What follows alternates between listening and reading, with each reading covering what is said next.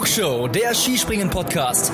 Alle News zum Skispringen der Männer und Frauen, spannende Hintergrundstories und exklusive Interviews. Präsentiert euch das deutsch-österreichische Trio Tobias Ruf, Louis Holuch und Gernot Clement.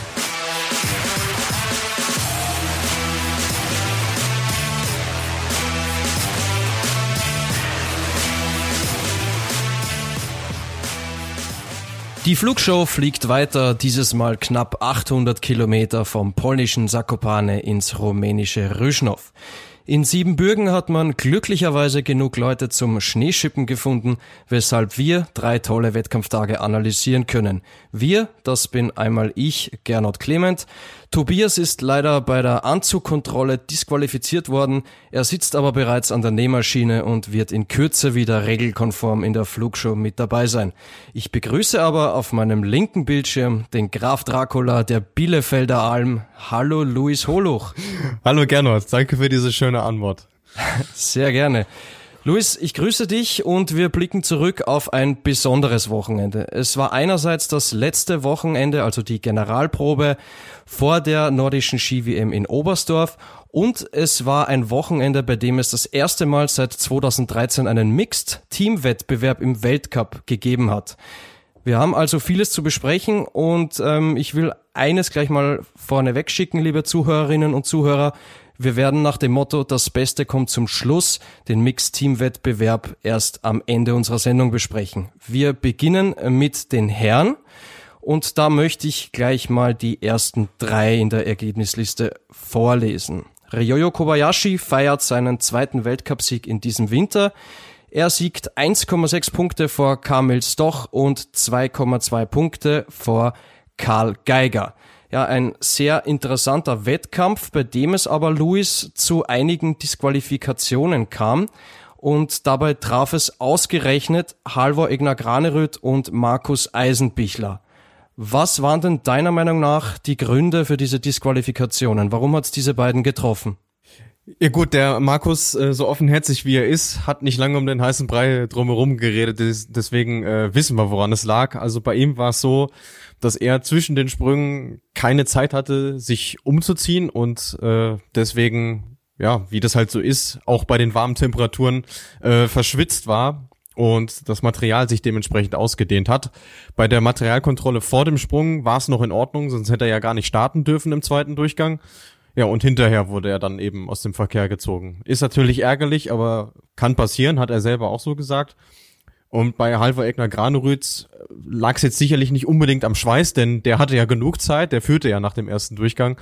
Äh, dementsprechend, ja, war es dann so, ähm, dass das Material einfach so ein bisschen abgenutzt war, weil wir kennen Halvor, wir beobachten ihn und sehen, er springt eigentlich fast immer mit dem gleichen Anzug und da kann sowas dann eben mal passieren. War ja am nächsten Tag dann auch schon wieder in Ordnung, von daher äh, auch zu verschmerzen. Du hast gerade schon angesprochen, Markus Eisenpichler hatte wenig Zeit, sich umzuziehen, also eine sehr kurze Pause zwischen ersten und zweiten Durchgang. Da hat uns auch eine Hörerfrage erreicht von der Lea, die gemeint hat, wäre es denn nicht vielleicht eine Option, die Pausen etwas länger zu machen? Was ist da deine Meinung zu diesem Thema?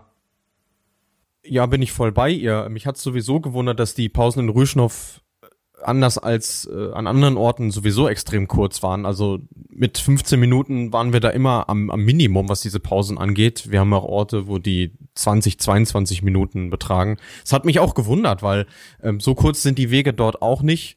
Äh, wenn man sich das mal von oben anguckt und sieht, äh, wie die Areale so aufgeteilt sind. Äh, deswegen war das sicherlich eine vermeidbare Disqualifikation. Das auf jeden Fall. Was auf jeden Fall noch mit reinspielt, ist, dass die Abläufe natürlich sehr eng getaktet sind, auch von der FIS. Es finden ja neben dem Skispringen auch viele andere Wettbewerbe statt und man, man will ja möglichst ähm, die Wettbewerbe nicht gleichzeitig im TV laufen lassen. Also das ist ja sicher auch so ein Mitgrund, warum die Pausen nicht allzu lang sein dürfen. Ganz generell ja. Jetzt an diesem Wochenende ich meine, wir waren früh morgens dran, also sowieso parallel zur alpinen Ski-WM in Cortina, wo der Tobi ja im Einsatz ist, äh, ja, ich weiß, ich fand's irgendwie, ja, ich, ich fand's irgendwie unnötig, also, weil, also auf die fünf Minuten hätten man es jetzt ja auch äh, nicht, also die fünf Minuten wären ja egal gewesen, so, also habe ich nicht so ganz verstanden.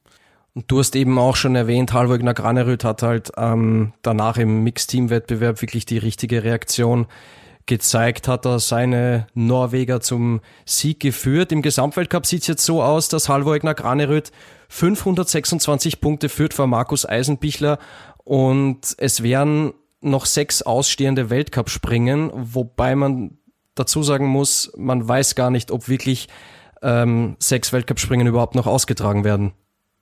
Genau, weil im Vergleich zur letzten Woche hat sich nichts getan oder im Vergleich zu unserer letzten Aufnahme. Wir, wir wissen nicht, ob die abgesagten Raw Air Wettkämpfe in irgendeiner Form äh, nachgeholt werden.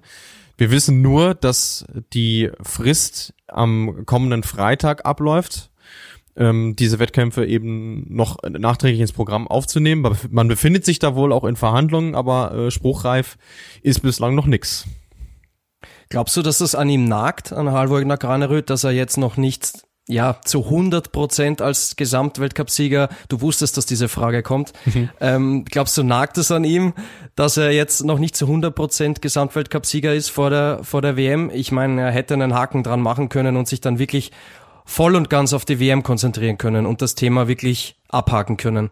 Ja, ja, so gesehen schon, aber ich glaube nicht, dass ihn das irgendwie großartig stört. Also der ist so gut in Form. Er hat es ja dann auch auch gezeigt, wie du gerade schon gesagt hast, am, am Samstag im Mixteam. Äh, das ist wirklich nur ein, ein Randthema. Vor allem, ähm, wenn jetzt eh rauskommt, ja, es werden nicht alle Springen nachgeholt. Es reicht ja, wenn eines wegfällt, dann ist er ja schon äh, Gesamtweltcupsieger und das wird äh, für die WM jetzt gar keine Rolle spielen, dieses Thema.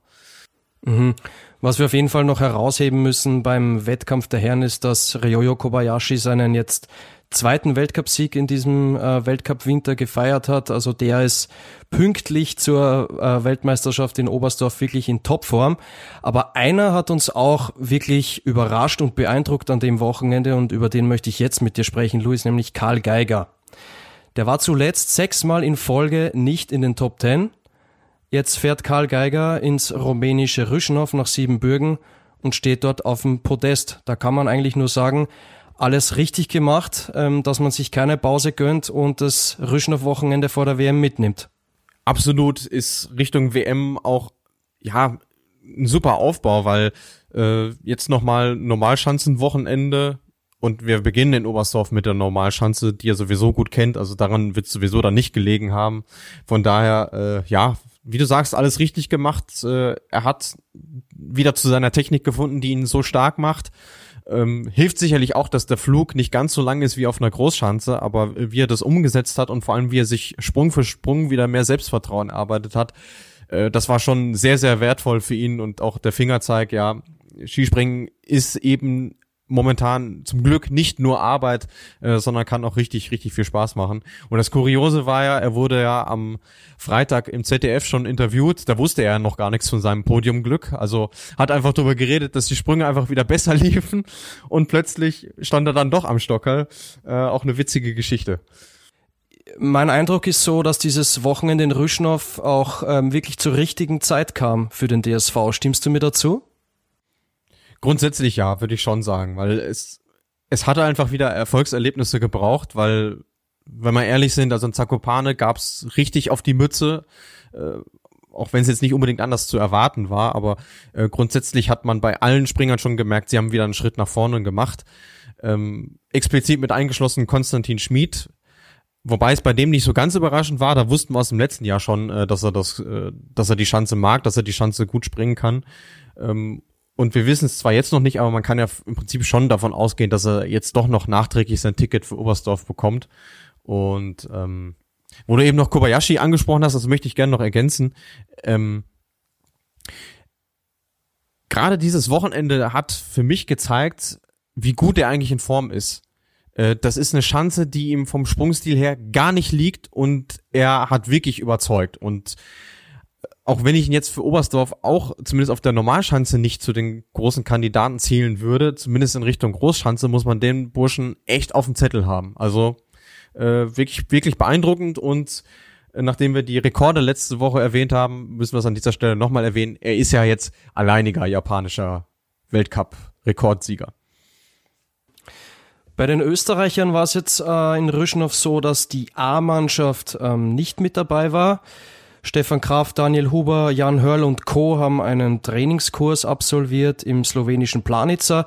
Da wäre eigentlich ein Trainingskurs in Tirol angedacht gewesen, aber aufgrund der aktuellen Corona-Bestimmungen ähm, war das nicht möglich, weil wohl die A-Mannschaft aus Österreich dann nicht hätte einreisen dürfen nach Oberstdorf. Aber die Österreicher haben uns trotzdem einigermaßen überzeugt in Rüschnow und zwar mit einer, ja, nennen wir es mal Juniorentruppe mit einem Papa, nämlich Manuel Fettner. Und der war nach dem ersten Durchgang auf Platz eins ähm, ex equo mit Halvor Egner Graneröd. Am Ende wurde es dann ein achter Platz, was aber trotzdem, finde ich, eine sehr gute Leistung ist.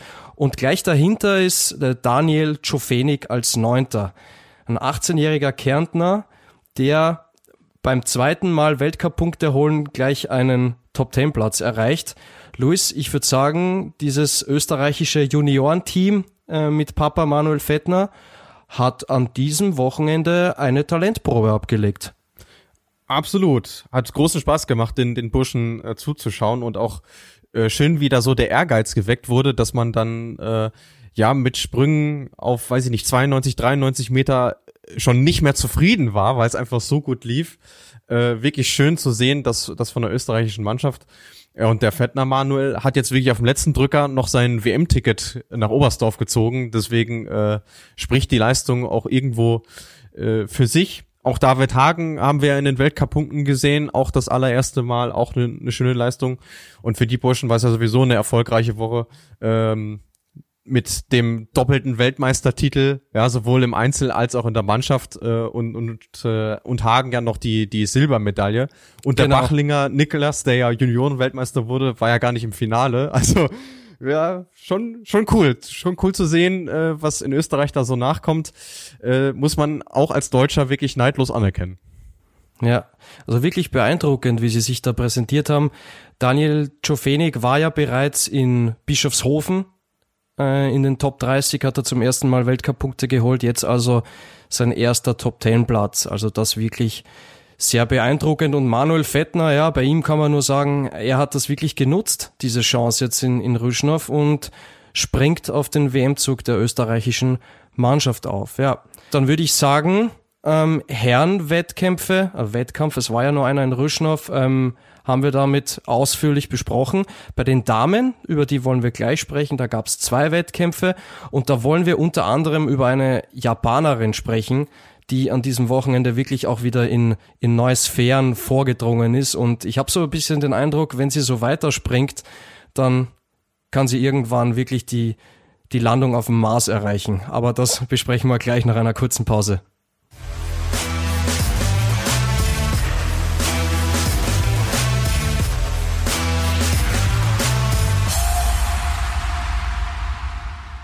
Wir sind wieder zurück bei der Flugshow. Wir haben jetzt schon den Herrenwettkampf im rumänischen Rüschnow besprochen und wollen uns jetzt den Damen widmen, für die es ebenfalls die Generalprobe für die nordische Ski-WM in Oberstdorf war. Und gleich vorneweg äh, werde ich wieder beide Ergebnisse vorlesen. Beim ersten Wettbewerb hat die Slowenin Nika Krishna 2,8 Punkte vor Sarah Takanashi gewonnen und drittplatzierte wurde 5,6 Punkte dahinter die Norwegerin, die Konstanz in Person Silje Opset. Beim zweiten Wettkampf war es so, dass Sarah Takanashi ihren 60. Weltcupsieg gefeiert hat. Sie hat 6,3 Punkte vor der Konstanz in Person, Silja Opset, gewonnen. 6,3 Punkte lag sie hinter Sarah Takanashi und 10,6 Punkte dahinter auf Platz 3 die Slowenin Nika Krishna. Ja, Luis, aber eine Dame, wo wir eigentlich erwartet hätten, dass sie auch ganz vorne mit dabei sein wird, das ist Sarah Marita Kramer. Die war zwar vor Ort in Rüschnow, hat aber aufgrund eines, ich nenne es mal, Corona-Wirrwarrs nicht teilgenommen. Aber ich muss ganz ehrlich sagen, ich blick da nicht mehr so richtig durch. Du hast das Ganze auch hautnah für Skispringen.com begleitet, diese letzten Wettkämpfe vor der WM. Was war denn da los rund um Sarah Marita Kramer? Ja, schwierig, das kurz und knapp zusammenzufassen. Ähm, mir ging es ähnlich wie dir. Also ich habe auch lange gebraucht, bis ich wirklich verstanden habe, was da eigentlich passiert ist, äh, weil sich es auch irgendwie ja von Stunde zu Stunde gefühlt geändert und überschlagen hat. Also das Grundproblem war folgendes. Sie hat die Reise nach Rumänien angetreten, wie du schon richtig gesagt hast.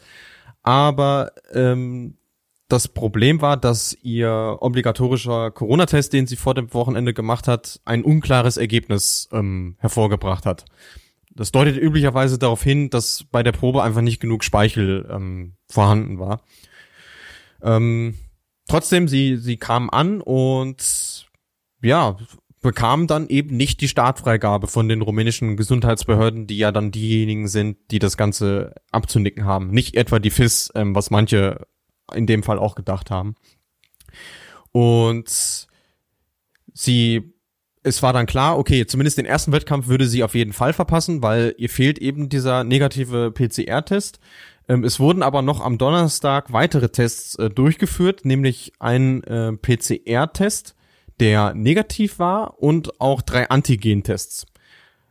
Sie hat aber trotzdem die, die Startfreigabe weiterhin nicht erhalten und hat danach nochmal einen PCR-Test äh, durchgeführt, der komischerweise positiv war. Wie sich jetzt im Nachhinein herausgestellt hat, falsch positiv. Das Ganze konnte dann zum Glück irgendwie noch äh, rückgängig gemacht werden, indem nochmal eine Ladung Tests durchgeführt wurden. Also bei den Zahlen schwankt es so ein bisschen. Wir wissen gar nicht genau, wie viele es letztendlich waren, aber letzten Endes war es dann so, es konnte zumindest äh, bereinigt werden, dass sie als positiv gilt, was in Rumänien zur Folge gehabt hätte, ähm, sie hätte in Quarantäne gemusst und damit auch die nordische Ski-WM in Oberstdorf verpasst, was natürlich der absolute Supergau war. Ähm, letzten Endes äh, ja, stellte sich dieser positive PCR-Test als falsch positiv heraus. Wir alle wissen, die Wahrscheinlichkeit besteht, dass, äh, dass so ein Ergebnis hervorgebracht wird. Jetzt hat's leider Gottes die bis dato Gesamtweltcup-Führende getroffen, was natürlich extrem bitter ist. Und wir haben ja jetzt auch in einem Instagram-Post von ihr gesehen, wie, wie nah ihr das Ganze ging. Und du hast gesagt, es ist herzzerreißend. Ich finde, es gibt da eigentlich kein anderes Wort für. Also ähm, ich habe sie ja auch schon erlebt und immer mal wieder mit ihr gesprochen und ich habe sie noch nie so am Boden zerstört und so traurig erlebt.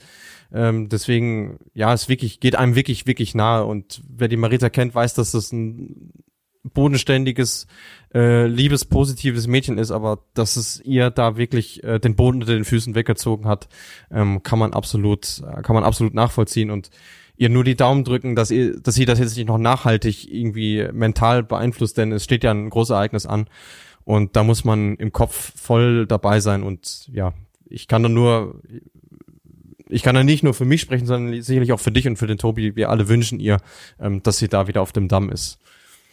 Und ich muss ganz ehrlich sagen, als ich diesen Social Media Post von ihr gerade gesehen habe, ähm, habe ich mir gedacht, man wünscht ihr dann auch nahezu diese Medaille bei der nordischen Ski-WM in Oberstdorf, weil das war wirklich ein besonderes und leider sehr, sehr schmerzhaftes Wochenende für Marita Kramer. Schmerzhaft war es für sie persönlich, weil sie natürlich ähm, Skispringen mit absoluter Leidenschaft betreibt, aber schmerzhaft auch, weil sie ja den ersten Platz im Gesamtweltcup auch abgeben musste. Da sieht es jetzt so aus, dass Nika Krishna führt mit 611 Punkten, ähm, fünf Punkte vor Sarah Takanashi Dahinter auf Platz drei Silja Opset mit 477 Punkten und Marita Kramer ist jetzt nur mehr auf Platz vier mit 460 Punkten, also ja knapp 150 Punkte hinter Nika Krishna. Und wenn man jetzt sich mal ähm, ja das Szenario denkt, dass Marita Kramer teilgenommen hätte, vielleicht wäre sie noch auf Platz eins. Also leider ein sehr, sehr bitteres Wochenende. Aber lass uns trotzdem über die sportlichen Leistungen jetzt sprechen, Luis. Ähm, ich habe es eben in meiner Abmoderation von Teil 1 schon angesprochen. Sarah Takanashi, ähm, ich habe das Gefühl wirklich, wenn sie mit ihren 24 Jahren weiter so springt, dann ähm, fliegt sie wirklich irgendwann bis zum Mars. Das war wirklich sehr beeindruckend. Sie hat ihren 60. Weltcupsieg gefeiert ähm, mit 99 Metern im zweiten Durchgang und da knallt sie auch noch einen Telemark unten rein. Äh, wirklich äh, sensationell. Wie sehr hat dich diese Leistung beeindruckt? Ja, so ähnlich wie bei, bei Halvor Egner Granerütz ist es bei ihr ja auch, äh, es, es fehlen so langsam die, die Vokabeln und dieser Flug zum Mars äh, gefällt mir gut als als Metapher äh, ist irgendwo naheliegend, weil was soll man sonst noch was soll man sonst noch groß sagen? Also ähm, ihre Podeststatistik hatten wir ja vor vor ein paar Wochen schon mal dargelegt und es wird ja einfach von Woche zu Woche nur, nur irrer. Und gerade dieser Sprung auf 99 Meter, äh, das war der weiteste Sprung am ganzen Wochenende mit Telemark, wie du sagst, äh, wirklich extrem beeindruckend. Und sie ist quasi wieder die alte, also wie zu, zu dominanten Zeiten, nur dass die Gegenspielerinnen äh, in der jetzigen Phase ein Stückchen stärker sind, äh, als es damals so der Fall war. Denn da muss man schon ehrlich sagen, damals war sie in ihrer eigenen Liga. Jetzt ist sie es Gott sei Dank nicht. Und du hast ja gerade schon schön dargestellt, wie eng das im Gesamtweltcup ist. Also in Sicherheit wiegen kann sich dann niemand. Aber Luis, Sarah Takanashi hat jetzt mit 24 Jahren 60 Weltcupsiege. Jetzt angenommen, sie springt noch mindestens 10 Jahre. Da muss ich dir schon jetzt mal die Frage stellen, traust du ihr 100 Weltcupsiege zu? Ohne weiteres, ja. Ohne, weil man hat ja, man hat ja auch gesehen und, und, und das, das haben wir ja auch schon versucht darzulegen, ähm, auch in diesen zehn Jahren Weltcup, die das, die das Damen-Skispringen jetzt dann hinter sich haben wird nach dieser Saison, ähm, gab es ja schon gewisse Wandel, was das Reglement angeht, äh, was den Sprungstil angeht, äh, was den Kalender vor allem angeht. Das ist sicherlich eine große Komponente. Und sie hat es über diese zehn Jahre immer geschafft, ihre Springen zu gewinnen und auf dem Podest zu stehen. Und ähm, man, man kennt ja den, den Zyklus eines Sportlers, man weiß, ja, Richtung Ende 20er, da kommt eigentlich das, das wirklich hoch. Und, und wenn wir jetzt schon über 60 Weltcupsiege sprechen, so viele wie niemand anderer in dieser Sportart hat, äh, ja klar, dann, dann muss man ihr das zwangsläufig zutrauen, ohne jede Frage. Ich bin gespannt, ob wir das irgendwann mal besprechen in zehn Jahren. Äh, wenn es die Flug schon noch gibt. Wir, wir, können ja eine Wette abschließen, wir können ja eine Wette abschließen, wann es soweit sein ja, wird. Könnten wir. Wir haben jetzt 2021. ähm, ich sage mal, wenn wir die Flugshow aufnehmen am 21. Februar 2031, vielleicht ähm, besprechen wir dann den 100. Weltcupsieg von Sarah Takanashi. da würde ich sagen, das passiert früher. Egal wie schlimm es mit dem Kalender bei den Damen Ja, aussieht. und ähm, wie viele Siege sie auch immer erreichen wird, das ist jetzt schon unglaublich, ähm, 60 Weltcupsiege, also sie bricht alle Rekorde. Wer uns sonst noch ähm, wirklich beeindruckt hat an diesem Wochenende mal wieder, war Slowenien mit allen voran mit Nika Krishna, die jetzt die führende ist im Gesamtweltcup. Die hat in diesem Weltcup-Winter wirklich schon sechs Podestplätze gefeiert, hat jetzt ihren zweiten Weltcup-Sieg auch feiern können. Ähm, auch Emma Klinetz mit Rang 5 und 4 jetzt wieder, sehr konstant, wirklich tolle Leistung. Ähm, ich würde da ganz gern mit dir über Nika Krishna sprechen. Ähm, hat sich das abgezeichnet, dass sie wirklich so eine starke Saison hat? Finde ich schon, weil jetzt denkt man mal an unsere, an unsere Vorschau zurück. Da hatten wir schon ihre Gesamtweltcup-Platzierung so ein bisschen thematisiert und dass sie in den, äh, in den letzten drei Saisons eigentlich immer für Top Ten Plätze gut war. Das war nie das Thema. Aber dass sie jetzt in jedem Wettkampf und auf jeder Schanze für einen Sieg gut ist, das ist die einzig neue Komponente, würde ich sagen, weil ähm, dieses, diese, diese Grundstabilität, die hatte sie, die hatte sie immer irgendwie schon. Und jetzt hat sie ihr persönliches Puzzle so zusammengesetzt, dass es einfach, einfach wunderbar funktioniert. Und man muss ja auch sagen, und das überrascht, wenn wir über ein Skisprungland wie Slowenien sprechen, sie ist erst die zweite Slowenin, die dieses gelbe Trikot trägt. Vorher gab's nur äh, Spieler Rogge, die 2014 den Auftakt in Lillehammer äh, gewonnen hat ähm, und das Trikot dann mit nach Japan nahm. Und jetzt ist es Nika Krishna, die sich wirklich einen erbitterten Zweikampf liefert mit, mit Sarah Takanashi. Und da auch die Nervenstärke zu haben, jetzt nicht ins Nachdenken zu kommen, das ist auch eine große Qualität von ihr. Und ich glaube, ähm, wir können auf jeden Fall schon mal sagen, dass wir Nika Krishna in Oberstdorf ganz oben auf dem Zettel haben bei unseren WM-Favoriten, aber das besprechen wir nochmal gesondert in unserer WM-Vorschau. Ja, und dann, Luis, ähm, gab es noch eine besondere Geschichte in Rüschnow, über die wir jetzt sprechen wollen, nämlich eine Dame ist zurückgekehrt in den Weltcup und wie? Und sie ist unser Adler der Woche.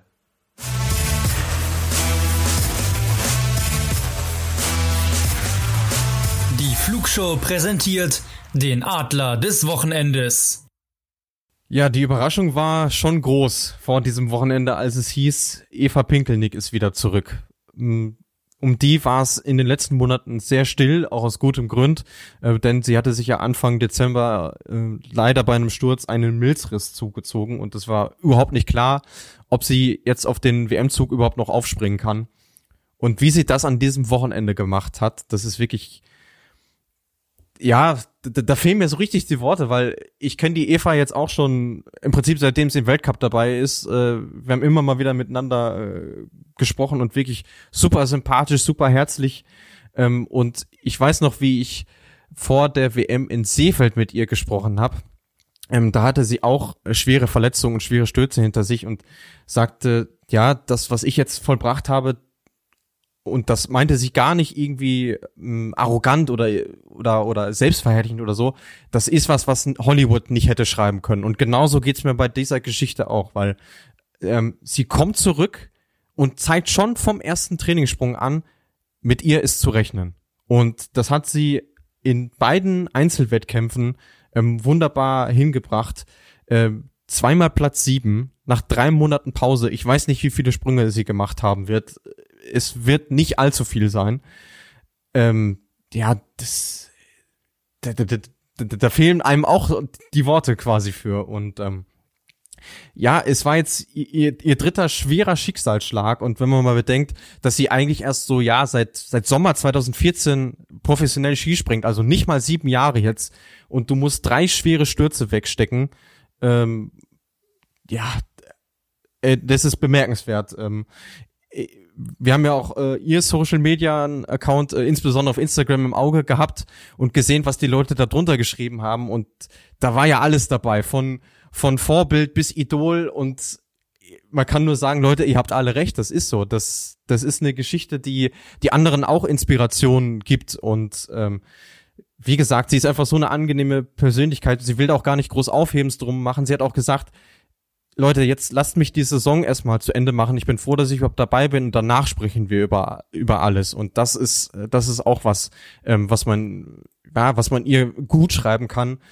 Und ja, sorry, ich kann mich da nicht kurz halten. Es ist auch schwierig, das auszudrücken, was man in diesen Momenten fühlt, aber es ist einfach wirklich großartig und ja, man gönnt es ihr von ganzem Herzen.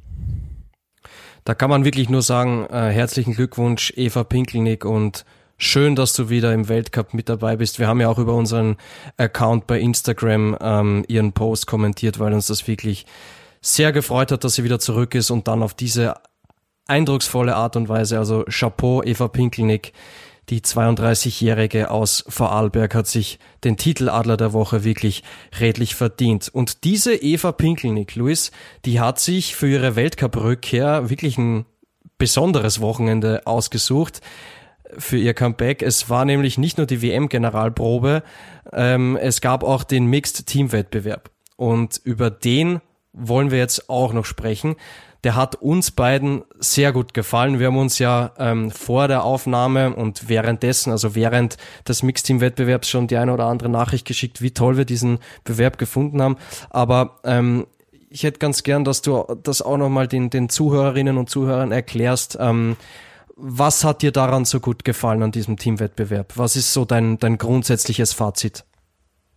Also A muss man ja dazu sagen, man sieht diesen Wettkampf äh, nicht so häufig und allein das macht ihn ja schon so besonders. Also wir hatten ihn im Weltcup jetzt seit 2013 nicht mehr und ja, wenn man überlegt, was in der Zwischenzeit alles so passiert ist, das ist ja wirklich eine, eine Ewigkeit her. Von daher längst überfällig, dass das mal wieder ähm, wieder drin war. Ähm, dann war im Vorhinein auch nicht klar, ja, wer, wer macht das Rennen denn jetzt? Weil normalerweise, wenn du, wenn du Teamspringen schaust, weißt du eigentlich, ja, so die drei bis vier Nationen machen das Podest äh, unter sich aus und garantiert mit dabei ist Nation A, Nation B. So, jetzt waren wir uns im Vorhinein überhaupt nicht sicher, so wie sieht's denn eigentlich aus? Vor allem, weil die Besetzungen ja auch andere waren, denn äh, bei den Österreichern war es so, wir hatten diese B-Mannschaft, das haben wir ja auch schon äh, thematisiert im ersten Teil, bei den Slowenen war es genauso. Und es war nicht klar, oh, Slowenien Normalschanze ist so eine Hassliebe manchmal, können die da mithalten? Und ja, sie konnten es und genau das hat's so spannend gemacht. Dann hattest du noch die Japaner, die im Mixteam irgendwie auch immer über sich hinauswachsen. Ja, und über Norwegen äh, sprechen wir jetzt sowieso als erstes, denn die haben das Springen ja gewonnen. Ich stelle noch mal ganz kurz das Ergebnis vor. Norwegen hat gewonnen mit Maren Lundby, Daniel Andretande, Silje Opset und Halvor Egnar Granerüt 23,4 Punkte vor Slowenien mit Nika Krishna, Zene Prejoc, Ema Klinetz und Shiga Jela. Und auf dem dritten Platz ist Österreich gelandet mit Eva Pinkelnick, Daniel Czofenik, Daniela Iraschko-Stolz und Manuel Fettner. Den vierten Platz hat sich knapp hinter Österreich Japan geholt mit Nozomi Maruyama, Yukiya Sato Saratakanashi und Yoyo Kobayashi. Es war Werbung für das Damenskispringen auf jeden Fall, weil ich der Meinung bin, Luis, ähm, wenn man das Damenskispringen populärer machen will, dann ist meiner Meinung nach so ein Mixed-Team-Wettbewerb wirklich der ideale Weg, um es bekannter zu machen und dass die Leute, die bislang sich noch nicht so richtig damit auseinandergesetzt haben, wirklich ähm, ja diese Lust bekommen, auch die Damen-Skispringen zu sehen. Bist du da auch meiner Meinung? Völlig d'accord, hundertprozentig. Das ist äh, ja besser kann man es eigentlich gar nicht auf den Punkt bringen. Und ich meine, ähm, wenn du Online-Journalist bist, guckst du natürlich auf die Zahlen, so wie wie interessant ist das für die Leute, weil das ist in erster Linie der Gradmesser.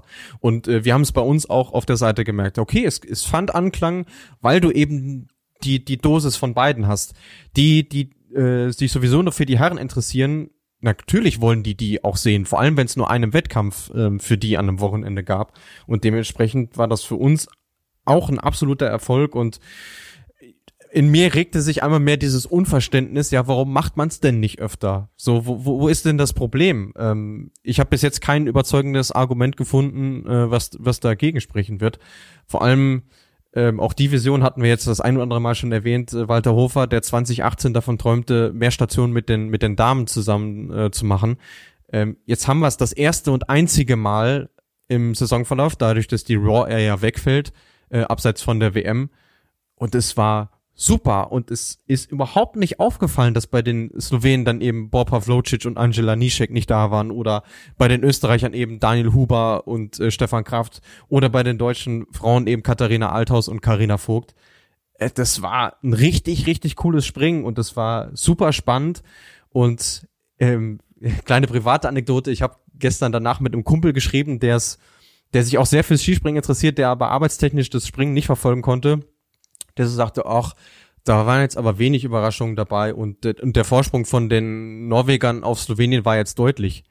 Und da habe ich gesagt, man merkt leider, dass du diesen Wettkampf nicht gesehen hast, denn die Ergebnisliste verrät dir nicht, dass Slowenien und Norwegen vor dem letzten Sprung punktgleich waren.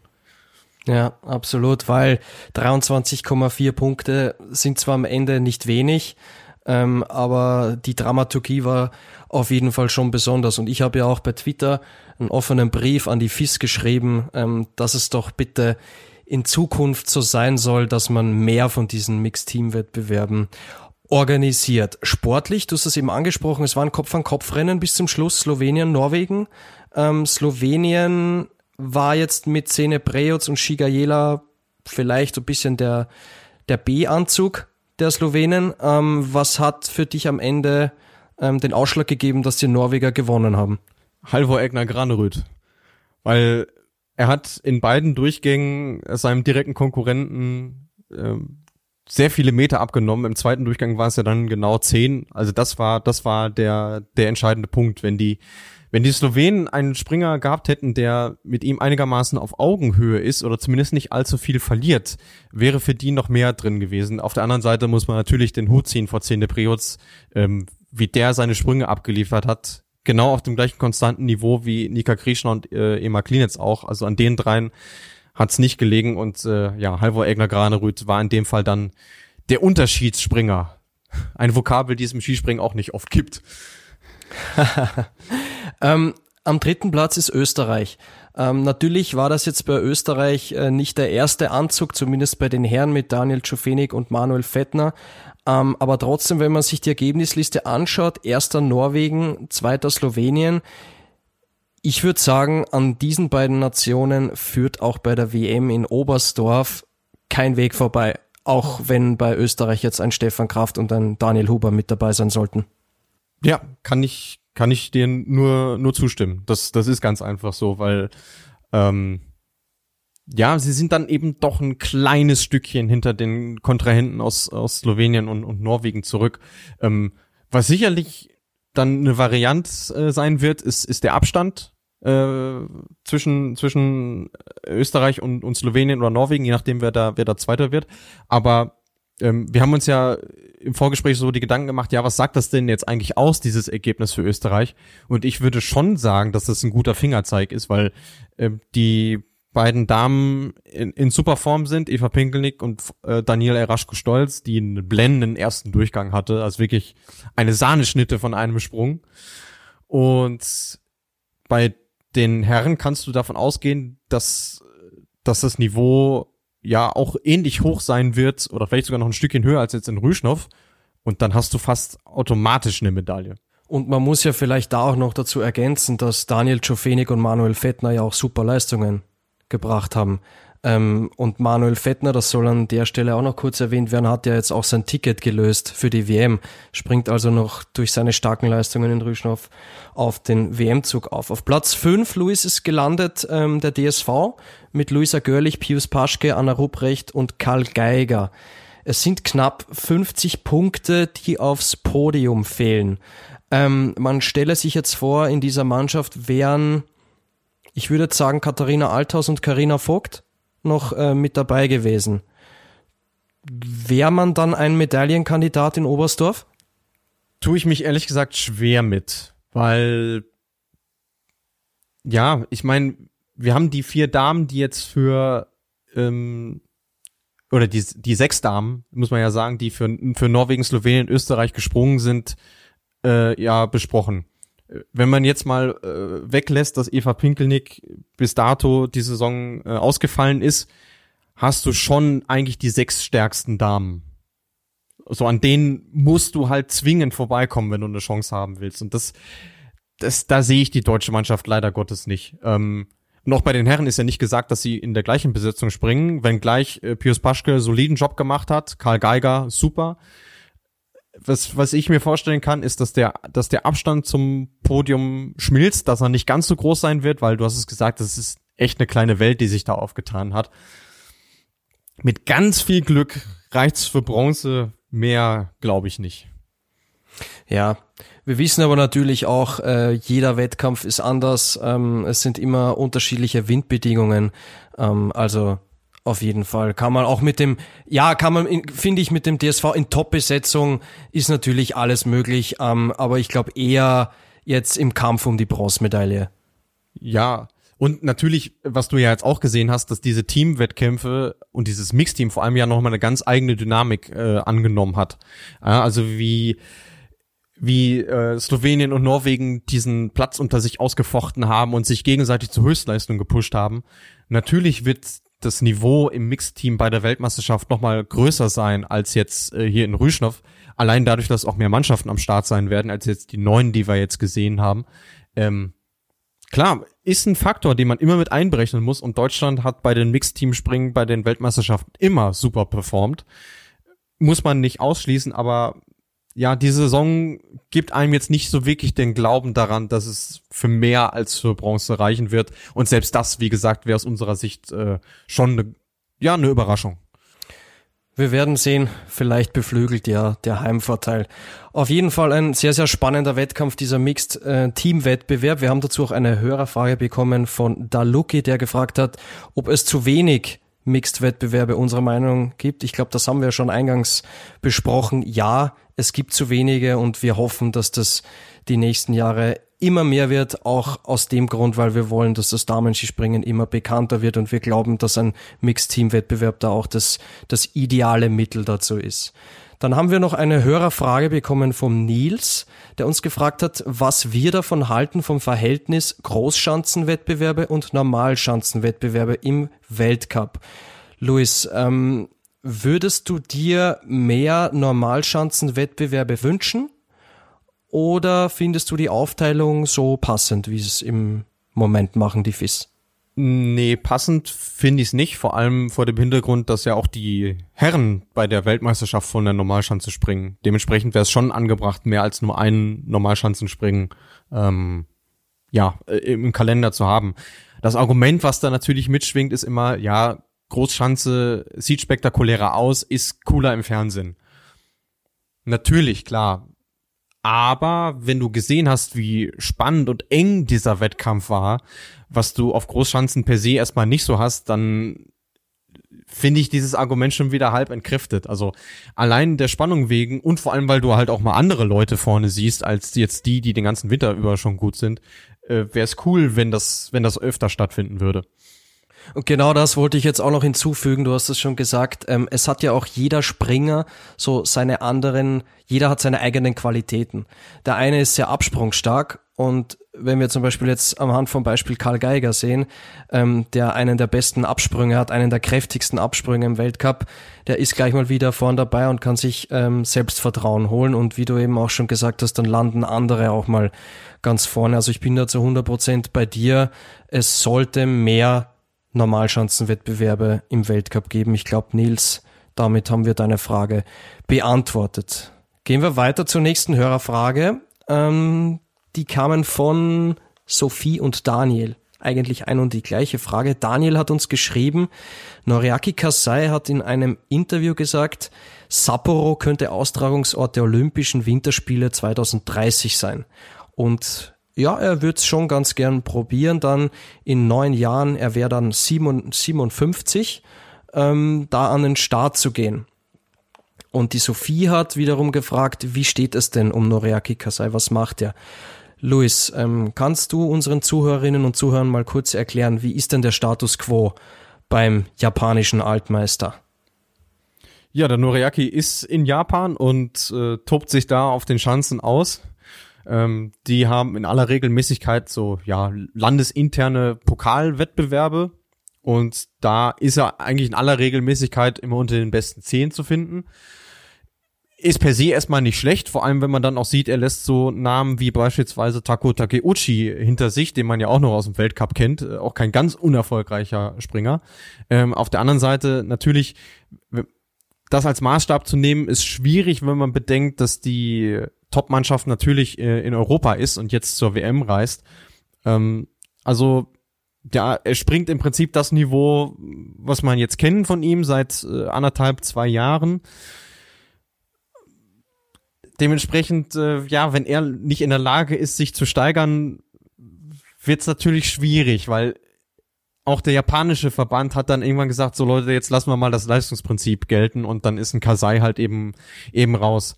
Natürlich wäre das spektakulär, wenn er dann äh, in seiner Heimatstadt mit dabei wäre. Die ersten Olympischen Spiele in Japan 72 hat er ja verpasst, ganz knapp, da war er noch nicht auf der Welt. Selbst Noriaki Kasai war da noch nicht auf der Welt. Aber ähm, ja, also ich finde, natürlich wäre das cool. Ähm, und es spricht ja auch dafür, wie sehr er diesen Sport lebt und liebt und vor allem cool, dass sein Körper das auch noch mitmacht. Ob es realistisch ist, puh, da würde ich sagen, äh, sprechen wir in zehn Jahren nochmal drüber. Oder nicht ganz zehn Jahren, neun Jahren sind's ja, ja. 17 Weltcupsiege hat der Noriaki ja schon gefeiert, aber die liegen jetzt doch schon einige Zeit zurück. Aber vielleicht mein Vorschlag, Luis, wenn es sportlich wirklich nicht reichen sollte, ähm, könnte er auch in die Rolle des Olympiabotschafters schlüpfen und so den Skisprungsport in Japan noch bekannter zu machen. Also es gibt ja dann sicher auch andere Wege, wenn es sportlich nicht mehr ganz für den obersten Level reicht, ähm, dass man da den Skisprungsport einfach vorantreibt in Japan. Auf jeden Fall. Noch muss ich äh, Sapporo ja noch bewerben, denn äh, es stand ja für 2026 schon im Raum. Da haben sie allerdings keine Bewerbung abgegeben. Äh, jetzt müssen wir auch mal schauen, wie die Spiele dieses Jahr in Tokio so laufen, ob das äh, japanische Olympische Komitee dann überhaupt noch Lust drauf hat. Ähm, wir hoffen natürlich, dass es bis 2030 dann doch mal wieder ein bisschen anders aussieht als jetzt. ähm, aber ja, das es sind noch viele Unwägbarkeiten äh, dabei bei dem Ganzen. Dann wollen wir zum Abschluss noch auf zwei Hörerfragen eingehen. Die erste von Dade 1896, der uns gefragt hat, ähm, welche Springer sind unserer Meinung nach immer bisschen unter dem Radar gelaufen, also ein bisschen unterbewertet gewesen. Dade, vielen, vielen Dank für die Frage an der Stelle, aber das ist ein Thema, das wir etwas ausführlicher besprechen wollen. Keine Sorge, du wirst von uns hören zu diesem Thema, aber du musst dich leider noch ein wenig gedulden. Und dann zur letzten Frage, die kam von Selina, eine sehr treue Zuhörerin. Liebe Grüße an der Stelle. Die hat uns gefragt, wer sind denn unsere Favoriten auf der Normalschanze bei der nordischen Ski-WM in Oberstdorf? Ja, Selina, sorry, aber du musst dich da auch noch ein paar Tage gedulden, denn wir werden gesondert eine WM-Vorschau aufnehmen, bei der ziemlich sicher der Tobias auch wieder mit dabei sein wird. Und da werden wir dann natürlich auch ausführlich über unsere Favoriten sprechen. Luis, ich würde sagen, wir machen Haken dran. WM-Generalprobe Rüschnow. Oder willst du noch was loswerden? Äh, ja, eine Sache hatten wir ja noch weil dieses Vokabular Kleinschanze immer wieder aufgetreten ist. Ah ja, ja, guter Punkt. Ähm, ja, ich muss ja immer aufpassen, dass ich hier nicht den, den, den Oberlehrer spielen, weil diesen, diesen, diesen Nimbus möchte ich gar nicht angehängt bekommen. Aber äh, ja, weil es auch im Kollegenkreis immer mal gerne falsch gemacht wird. Also bei der Weltmeisterschaft jetzt haben wir Springen von der Großschanze, die wir alle kennen, und die Normalschanze, was wir jetzt auch in Rüschnow gesehen haben. Kleinschanze ist noch mal was anderes, denn selbst unter der Normalschanze gibt's noch die Kategorie der ja, yeah, ich, ich weiß gar nicht, wie man es im Deutschen nennt. Im Englischen sagt man dazu Medium Hills. Also ist jetzt kein Steak, sondern es geht um es geht um eine Schanzenart und erst darunter kommen dann die die kleinen Schanzen. Also es sind wirklich die die Schanzen für die kleinsten. Vielleicht kann man sich es mit der Eselsbrücke merken. Das war absolut nicht oberlehrerhaft, Luis. Ich fand das super, wie du das erklärt hast. Ist ja auch nur ein Tipp an alle da draußen, unsere Hörerinnen und Hörer. Und wir machen ja auch Fehler. Also so ist es ja nicht. Absolut, ja. Und wir sind dann auch äh, gern dabei, uns zu korrigieren. Das auf jeden Fall. Genau so ist es. Selbstkritik und Fehler eingestehen ist sehr wichtig. So, dann sind wir am Ende angelangt unseres Rückblicks zur WM-Generalprobe in Rüschnow. Wir hoffen, euch hat diese Sendung gefallen. Besucht uns gern bei Social Media, bei Facebook, bei Instagram unter dem Namen Flugshow oder auch gerne bei Twitter unter dem Namen Flugshow Podcast. Ähm, wir twittern auch immer mal zwischen den Wettkämpfen. Das werden wir auch während der nordischen Ski-WM so machen. Und wie ich eben auch schon angekündigt habe, wird es in den nächsten Tagen noch mal gesondert eine kleine, aber feine WM-Vorschau geben. Und ja, weil ich Gernot heute in die Rolle des Moderators geschlüpft bin, ist es heute so, dass ich mich schon jetzt bei euch verabschiede, liebe Zuhörerinnen und Zuhörer, und zum Abschluss das Wort an meinen wunderbaren Kollegen in Ostwestfalen übergebe. An dich, Luis. Ja, vielen Dank dir, Gernot. Äh, hat großen Spaß gemacht in dieser Folge. Wie gesagt, auch ich hoffe, euch hat's da draußen äh, Spaß gemacht. Wenn ja, lasst uns gerne wissen. Lasst auch gerne Rezensionen da in eurem äh, Podcatcher, vor allem auf Apple Podcast oder iTunes, je nachdem, äh, was ihr da benutzt. Würde uns sehr freuen. Und du hast es auch schon gesagt, weil wir jetzt in diesen Folgen, wo der Tobi nicht da war, alles so ein bisschen anders gemacht haben, äh, haben wir das jetzt auch so gemacht und dementsprechend entlasse ich euch heute ähm, ja, macht's es gut. Bis zum nächsten Mal. Wie gesagt, schon in, äh, in, in baldiger Kürze. Und bis dahin fliegt's, soweit es geht. Und tschüss.